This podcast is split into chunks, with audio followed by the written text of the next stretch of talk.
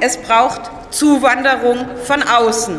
Wir brauchen allein 400.000 Menschen, die in unser Land kommen.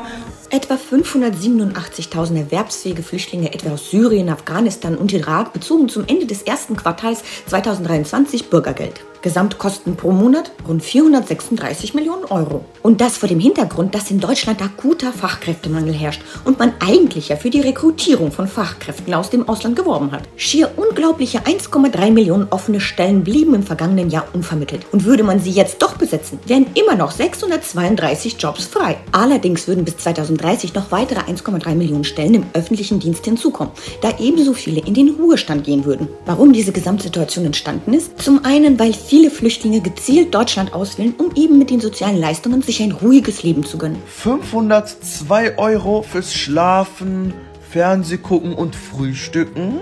Zum Glück lebe ich vom Amt, mir wird alles bezahlt. Schließlich wird ihnen nicht das Bürgergeld verwehrt und so bekommen sie durchschnittlich 743 Euro im Monat und auch die Kosten für die Unterkunft übernimmt der Staat. Oder besser gesagt der Steuerzahler. Gerne Flüchtlinge aufnehmen aber bitte nicht auf meine Kosten. Damit fehlen aber auch die Anreize, sich schneller zu integrieren und sich um einen Job zu bemühen. Betrachtet man die Tatsache, dass vielen Gemeinden das Geld für die Ausstattung der Kitas, die notwendigen Renovierungs- und Sanierungsmaßnahmen fehlt, eben weil es für die Unterstützung der Flüchtlinge geleitet wird, dann fragt man sich, warum nicht mehr unternommen wird, um die Geflohenen zu motivieren, arbeiten zu gehen oder eine Ausbildung anzufangen. Gute Schicht, meine Steuerzahler.